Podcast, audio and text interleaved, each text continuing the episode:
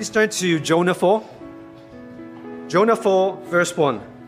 But it displeased Jonah exceedingly, and he was angry. Have you ever been angry with anyone? Definitely would be the answer, right?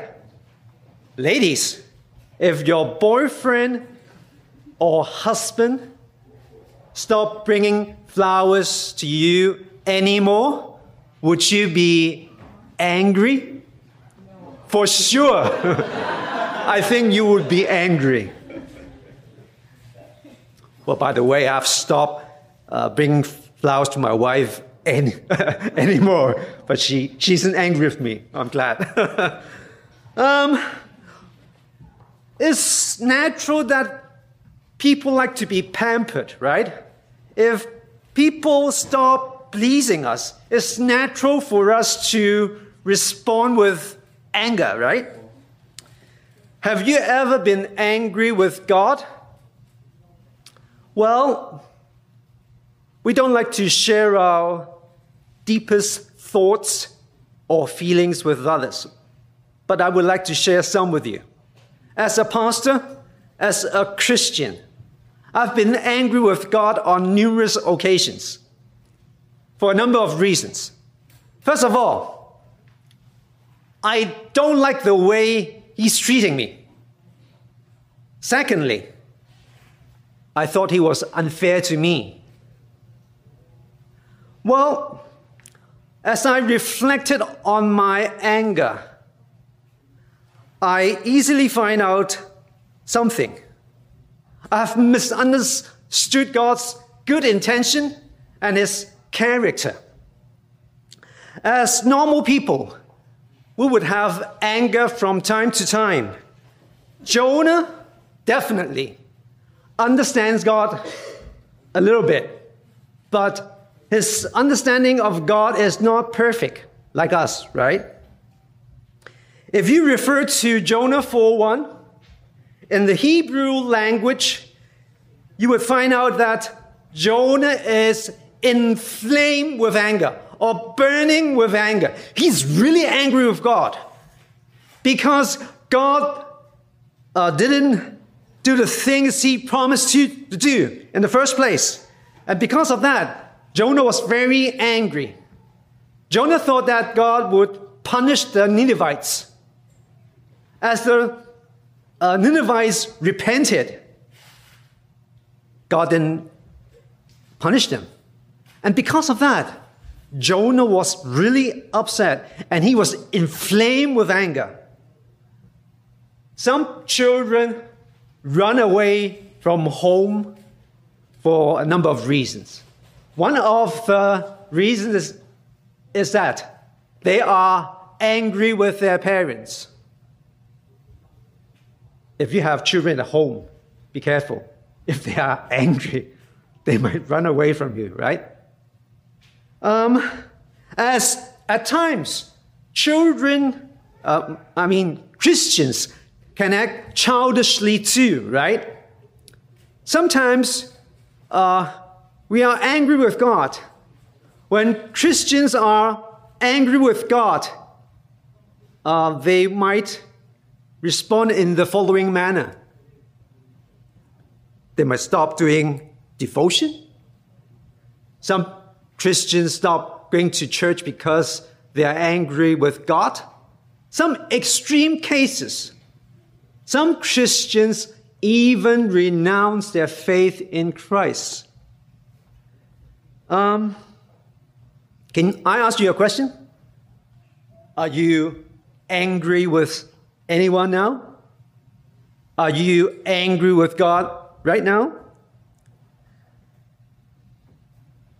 Jonah 3:10 When God saw what they did, how they um, how they turned from their evil way, God relented of the disaster that he had said he would do to them, and he did not do it. God's character is gracious, right? Therefore, it's natural for him to be gracious to all human beings. It's natural. When the Ninevites turned from their evil way, God forgave them. Strangely, jo- Jonah wasn't pleased with God's gracious decision. As you can see, um, Jonah's knowledge about God doesn't match with his feelings toward God. Knowledge and feelings uh, don't match. It's conflicting knowledge and feelings. Um, from Jonah's action, we know that he misunderstands God's grace. Um, Bible knowledge and doctrines are important, right? We ought to know the Bible well. We ought to know our Christian doctrines well. Or else we are doomed to fail in our Christian walk with Christ. We must learn the Bible. Definitely. Bit by bit. Takes a baby step on a daily basis. Learn the Bible. As a pastor, I'm still learning the Bible. Uh, before I completed um, my sermon on Jonah 4, I spent a lot of hours studying Jonah again. Uh, in my limited time and space, I tried to understand Jonah better than before. Um, well, like I told you, Christian doctrines and Bible knowledge are crucial. But one of the threats to Christianity is the lack of experiential knowledge. Yes, we have the Bible knowledge well enough, but we are lack of experiential knowledge. When people ask us questions about Christianity, perhaps we can give them a lot of Sunday school model answers right? But do we have the experiential knowledge to back it up? When I speak about God's good goodness, right? Have I myself experienced God's goodness in my past days in my walk with Christ? I have to ask myself that, right? Um, as Christians, we often have conflicting knowledge and feelings. We can all yell at the top of our lungs that God is good all the time. But do we really feel that way? Is it just a slogan? God is good all the time. Have we felt that before in our lives? Um, Jonah's knowledge about God is imperfect because he doesn't understand that nobody in the world deserves God's grace, including himself. Nobody in this world deserves God's grace, including us.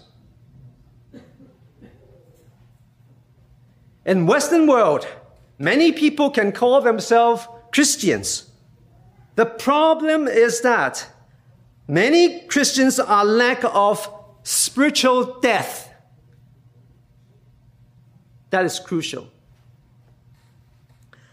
At a Christian conference, a pastor openly admitted in saying, Look, I may be a pastor, but I'm an inch deep. My life is full of incessant activity and little prayer.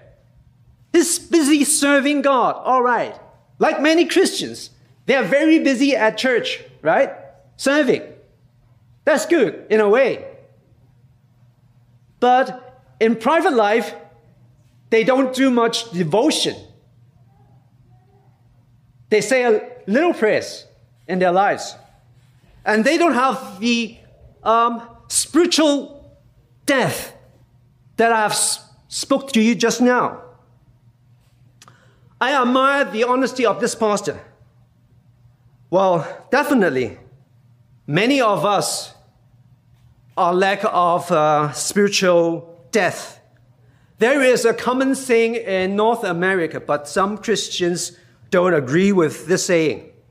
The saying says that Christianity in America or Canada is 3,000 miles wide, but an inch deep.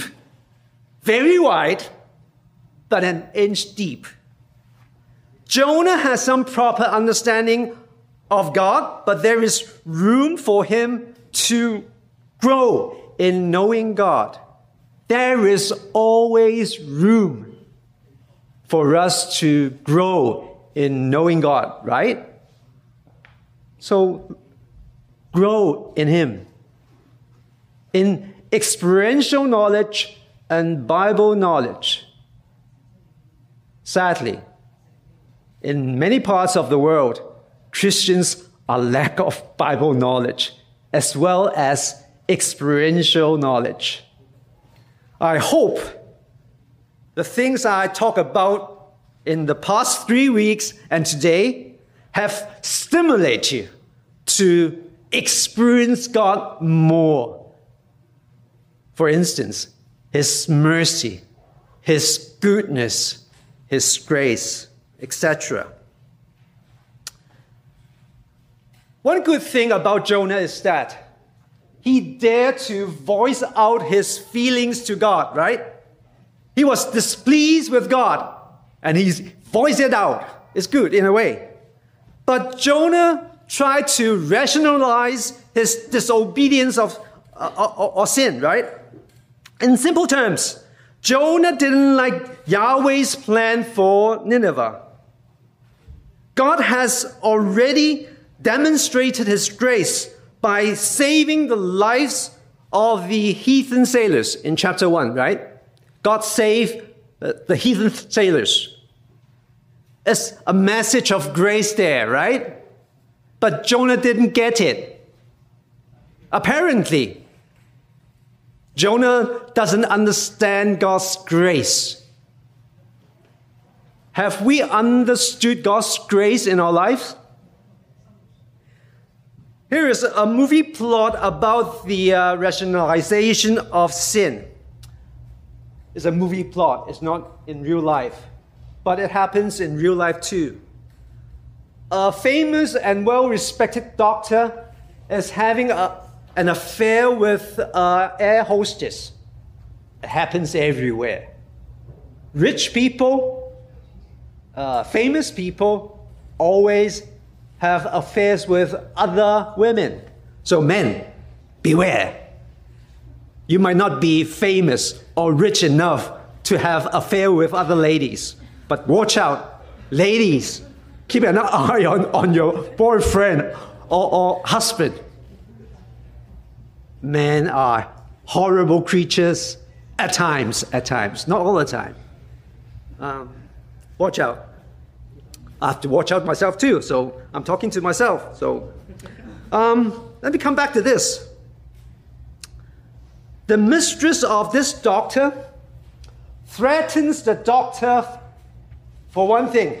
If he doesn't divorce his wife, he would expose their secret to his wife. Because of this, this doctor was troubled. He consulted a religious leader for his opinion. The religious leader told him to do one thing be frank to your wife and confess your sin to God. This doctor thought it was a very risky step to take. So he didn't take the advice of the religious uh, leader. Finally, he consulted his uh, gangster brother. So he, his gangster brother told him that, uh, hi, and hitman, kill your wife. so the doctor took the advice of his gangster brother. So never take the advice of your brothers sometimes because it's not good. This doctor took the advice of his brother and the poor lady was killed. Although the doctor was troubled because of his guilt, but afterwards he, he thinks it's all right because a burglar was falsely convicted of killing his uh, wife, and his wife never found out the secret. And the business of this doctor prospers, and his marriage thrives. Finally, this doctor knows how to rationalize his uh, sin. Many people try to rationalize or explain away their sins. Some even say, I don't want to sin, but God doesn't stop me. How can you say that, right? We, we, we are given the free will to do anything. But we are responsible for our own actions. God wouldn't stop us if we do something nasty, right? He wouldn't. So be careful. According to Jonah 1 2, God was so angry with the Ninevites that he wanted to punish them for their evil deeds. If you read through this book, you would easily find out that Jonah was angry with the evil Ninevites too. Although God was angry with the Ninevites, the difference is that He's still gracious and compassionate to them. When the Ninevites repented, God was more than willing to give them a second chance. God is gracious and compassionate to us all the time. He's granting us second chances all the time. If you refer to the context, Jonah 3:20, 4:1, it isn't hard to find out that uh, Jonah doesn't agree with God's judgment. Jonah isn't pleased that God pardons the Ninevites. He is so angry with Yahweh that he thinks it's reasonable for him to die.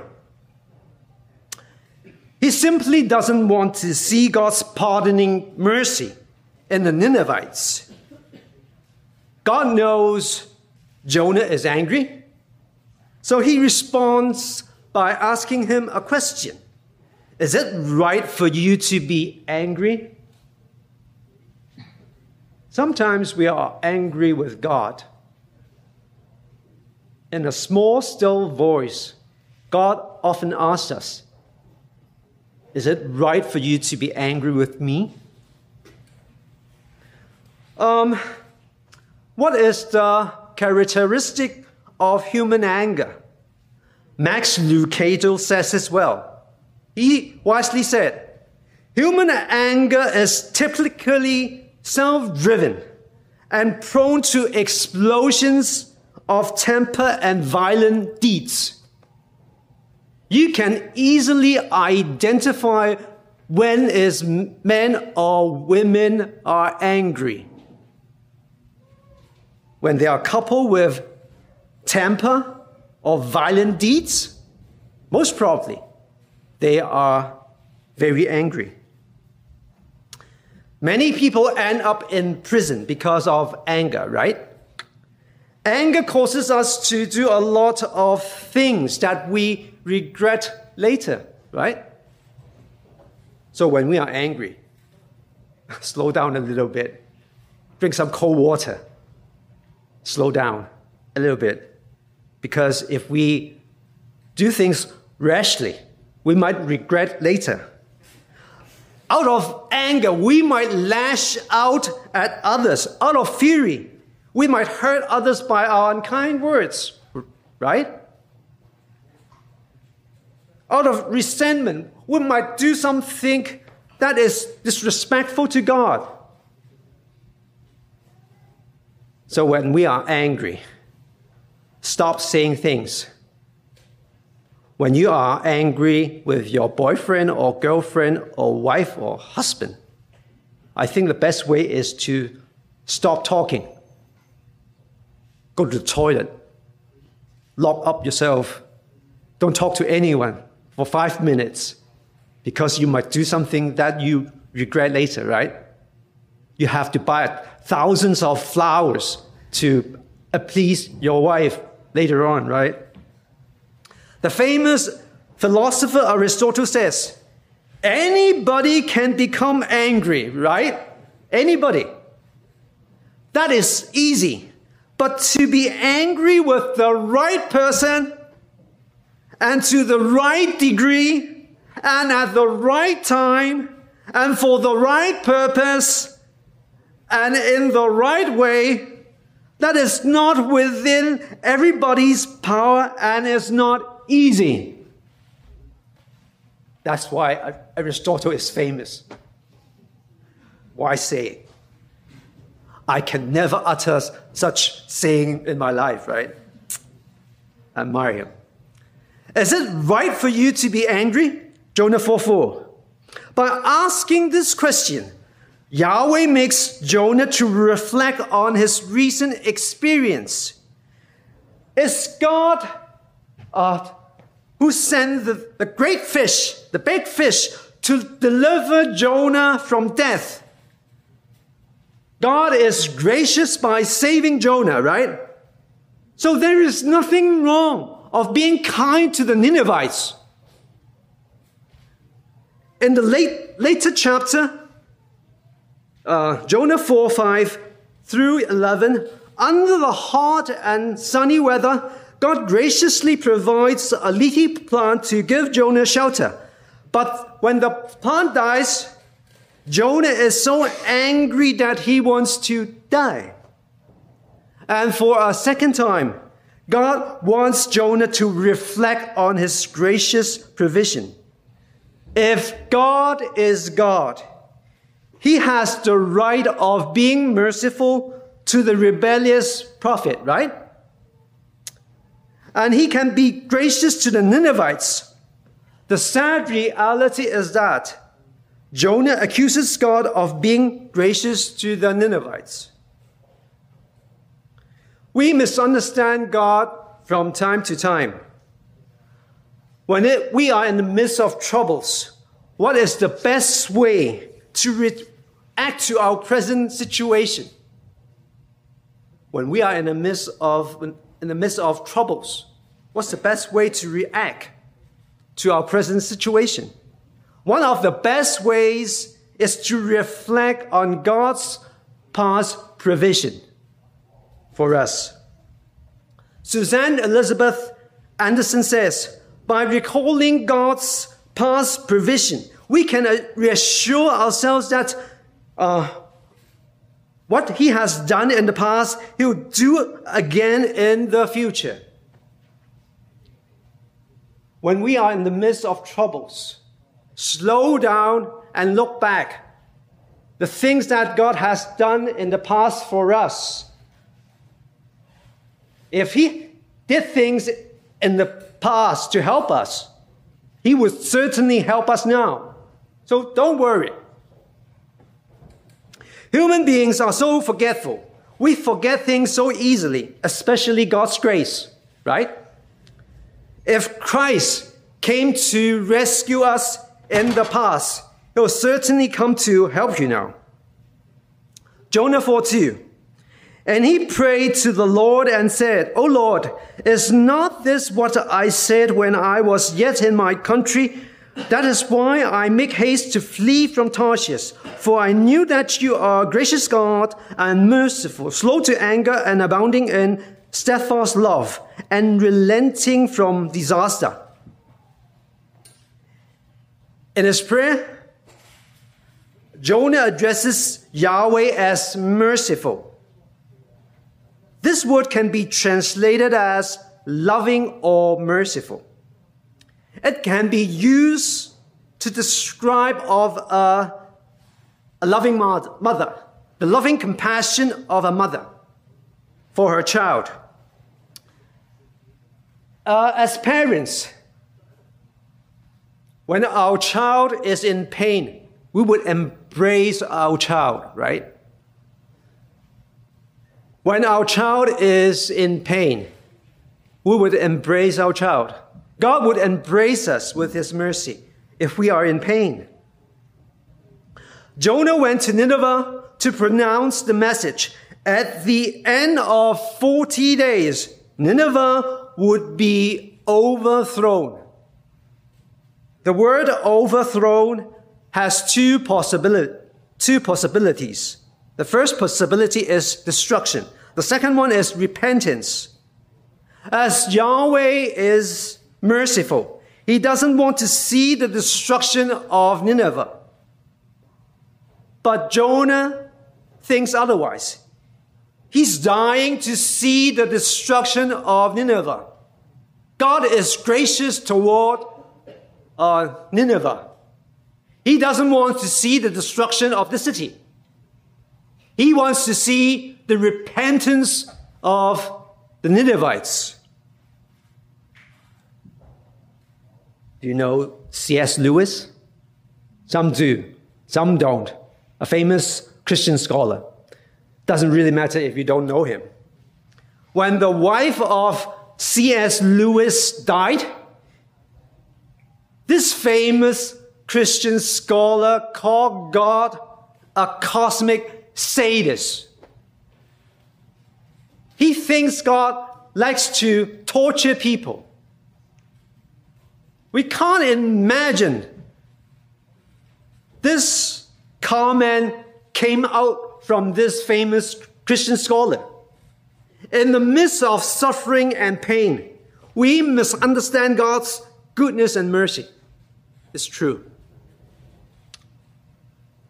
In his prayer, Jonah addresses God as the one who is slow in anger. Does Jonah really meant what he said? Does he? Jonah doesn't want to see God's patience, but wishes to see God's immediate anger pouring out on the Ninevites. He doesn't mean what he say. He says. Yes, he understands God is slow in anger, but he doesn't have the action to prove it. It's quite obvious that Jonah doesn't comprehend God's character too well. By speaking of God as slow to anger, it speaks of God's patient, patience and long suffering. In this book, Nineveh was the obvious recipient of God's uh, patience and long suffering. God is patient with the Ninevites, right? The world is full of injustices, right? And we want to see justice being done, right? We pray hard for it. I hope you do. Some activists uh, even fight for it, fight for this kind of injustices in this world by all means, we should do something in the midst of uh, injustices. But one thing is that we should do it peacefully and prayerfully.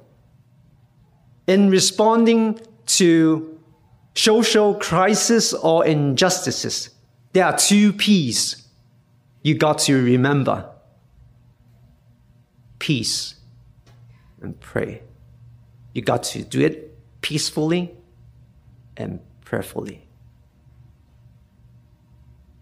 We, we can react to social injustices with a lot of rash uh, actions or responses. But we must respond to these evil things on earth peacefully and prayerfully. In the midst of social injustices, we might ask a question why doesn't God do something? My response is that be patient. God is patient with the Ninevites. He gave a lot of time to the Ninevites to repent. So, God has His own timetable, He has His own agenda and plan. as human beings, as followers of Christ, we have to slow down. We have to fully commit to His uh, guidance in this world.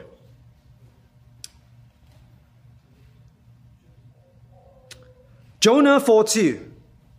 When you read this passage, if you compare this passage with other Bible translations, uh, you will find out steadfast love is translated as faithful love or unfailing love.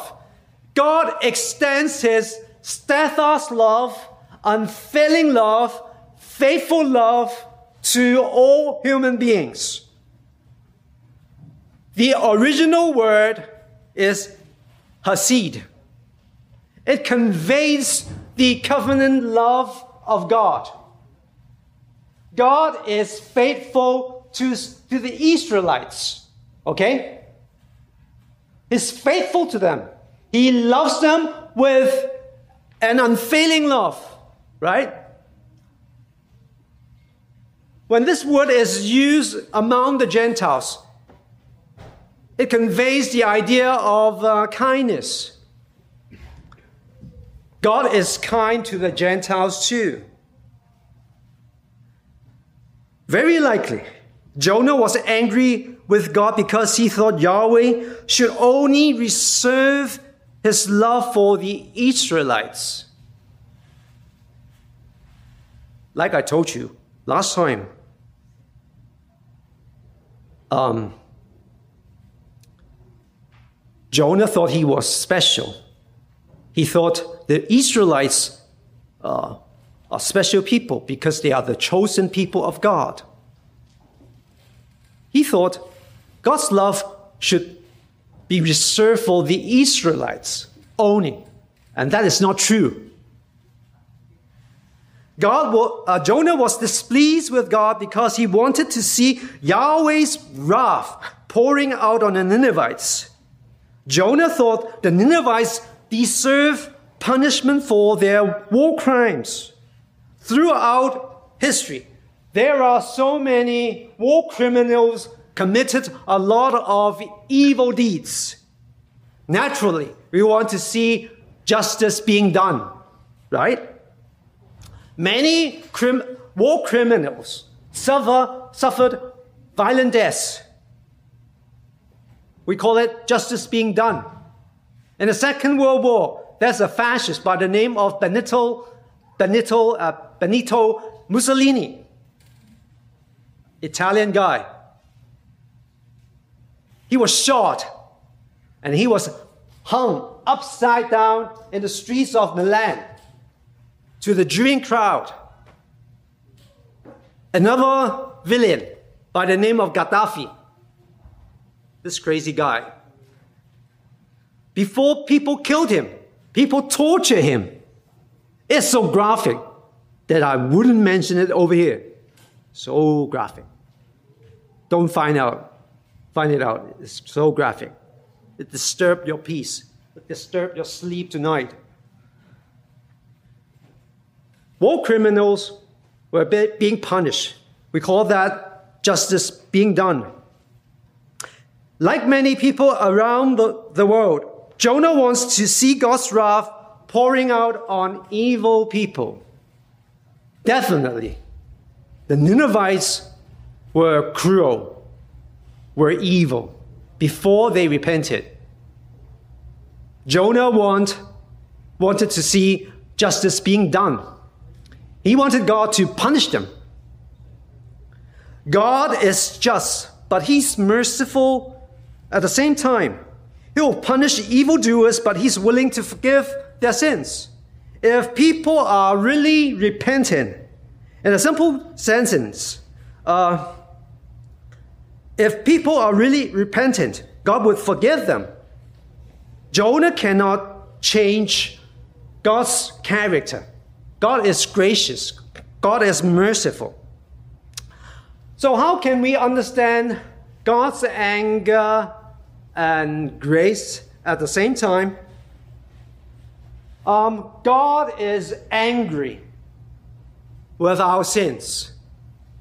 but He's gracious. He's loving all the time. Instead of punishing us, He punished His Son, Jesus Christ, on the cross. If we want to understand God's grace and God's wrath better, you have to go to the cross. God punished his son because of our sins. Many people misunderstand God.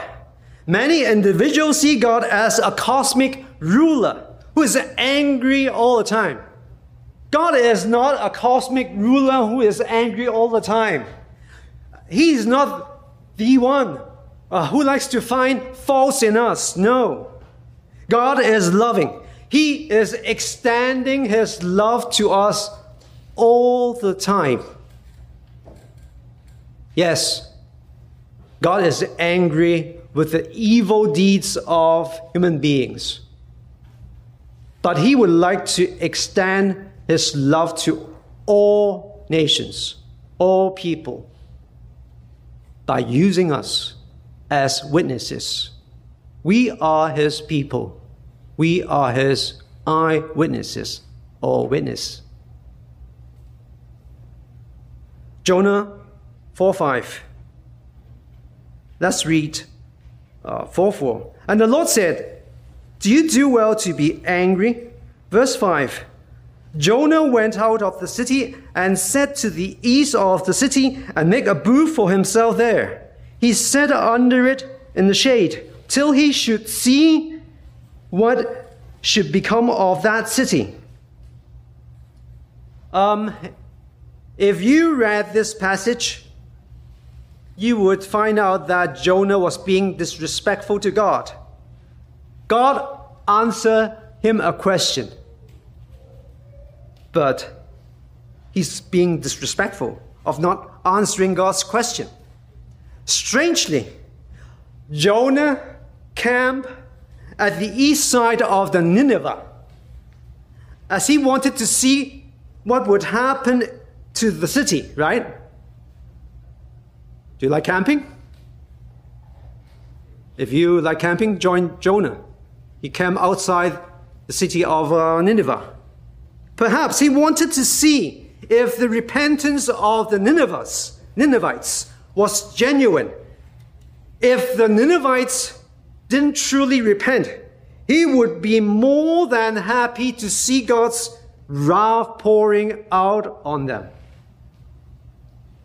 He wanted to check whether the repentance of the Ninevites were genuine or not. God is all knowing, He is omniscient. He understands our thoughts and mind. Perhaps you are here, so called worshiping, but your mind might be somewhere thinking about burgers or to tomorrow's work or what have you, right? I don't know. But God knows very well what you are thinking right now. God is all knowing, He understands our thoughts and minds. For sure, God wouldn't uh, misread the minds of the Ninevites. He knows very well that the Ninevites were, were truly sorry for their evil deeds. Perhaps Jonah thought God has mis- had misjudged the minds of the Ninevites. If you read verse 6 through 11, you would easily find out that Jonah misunderstands God's heart. At the end of chapter 4, Jonah wants to die again because the leafy plant dies by means of the dead plant. God wants to explain an important spiritual truth to Jonah. Although Jonah is not the maker or creator of the plant, he still loves the plant, right? And God is the creator and ruler of the Ninevites and the Israelites. It's natural for him, it's ordinary for him to love them both. So there's nothing wrong. So he's teaching Jonah a very important spiritual truth. Before the Ninevites repented of their sins, they were engulfed in uh, spiritual darkness. But now they turned to God. And God was really delighted for the behavior of the Ninevites. So when an e- evil person turned to God for salvation, we should be delighted because he receives God's grace, he receives God's mercy. To sum it up with a few words, Jonah has misunderstood God's heart. Interestingly, Jonah 4 doesn't have any conclusion. It doesn't. As a Bible reader, what is your conclusion? My conclusion is that we must grow in Bible knowledge and life, life knowledge so that we won't misunderstand God in the future. If we know God better by experiencing more in our life, we would wouldn't misunderstand him in the future. So, as followers of Christ, let's learn from the lesson of Jonah. Jonah is being transparent to us. He talks about his uh, not so glamorous past to us so that we can learn something from him. Jonah has turned from misunderstanding to understanding. I hope we do the same in our life.